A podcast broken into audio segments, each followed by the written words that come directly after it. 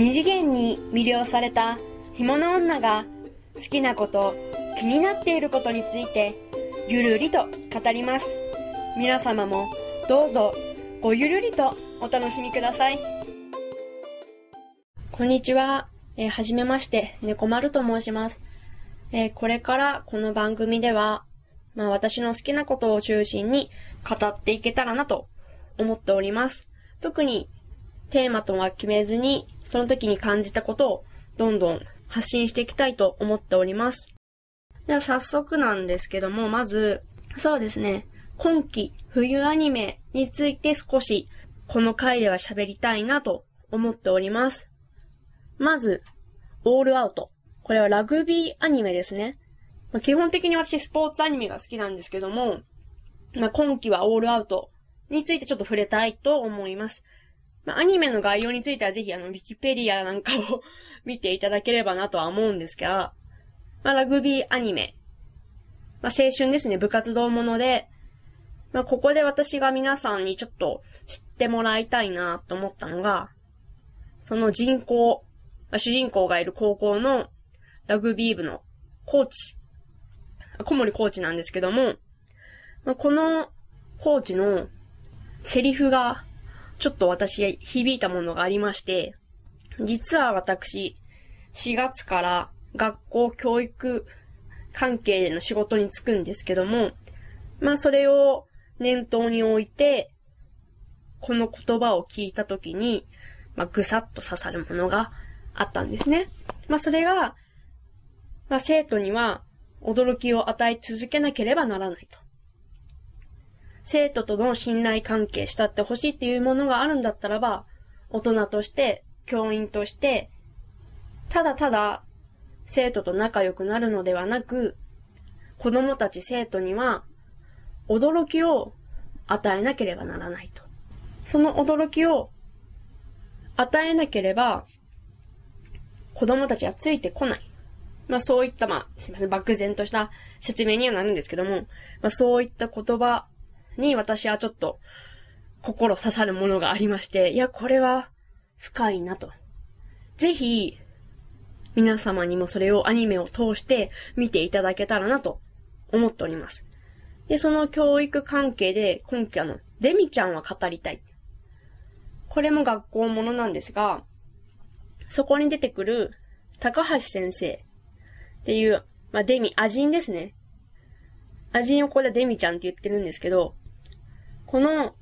アジン、デミちゃんの相談役となっているのが結構高橋先生だったりするんですけども、まあ、この高橋先生自身、まあ、デミちゃん大好きで、まあ、研究対象になるのかな。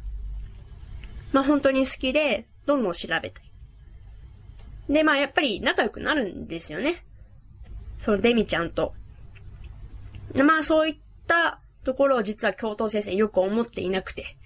ちょっと高橋先生、頑張りすぎなんじゃないですかと。ちょっと注意を受けてしまうんですね。で、それを注意された高橋先生は、ああ、俺頑張りすぎたのかと。他の先生とも歩みを合わせなきゃいけないのかなって悩んでしまうんですよ。まあ、ここは私個人的には日本の良くないところなんじゃないかなと思うんですけどね。その学校のルールとして、足並みを揃えなきゃいけない。揃えなくていいじゃんって思うんですけど、まあここで高橋先生も悩んでしまうんですね。まあ弓を合わせなきゃいけないんじゃないかな。でも、そこにデミちゃんたちが、いやいや、高橋先生のおかげで私たちこんなに楽しく幸せに送れてるんですよっていう感謝の動画を送るんですよ。で、高橋先生も、それでまあ涙をしつつ、あ、そっか、俺これでよかったんだっていう、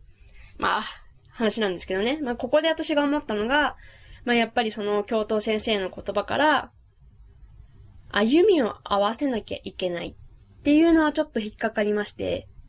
ああ、こういうのの日本の良くないところだなって。でもその悩みを生徒たちが解決してくれる。まあ、ここも素敵な話なんですけども、ぜひ見ていただければなと。まあ、最後、教頭先生もいい感じになるので、ぜひそこも 見ていただいて。で、あとは、まあ、これはただ単に私が好きな今期のオープニングですね。そのアッカ13区観察課のオープニングがとてもいいんですよ。ワンサードノーツっっていうスペシャルユニットが歌うシャドウトゥルースっていうのが本当に中毒になる音楽ですね。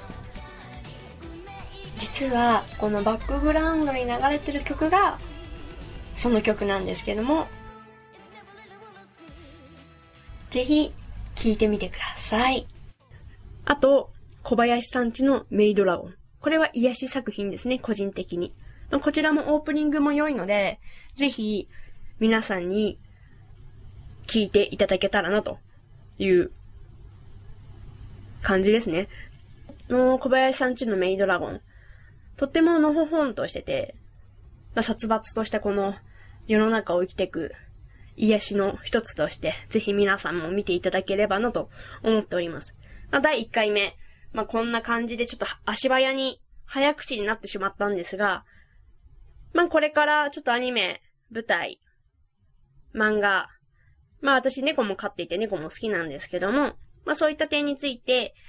まあ不定期ではありますが、なんかちょこちょこと発信していけたらなと思っております。お付き合いいただきありがとうございます。また次回もお会いいたしましょう。さようなら。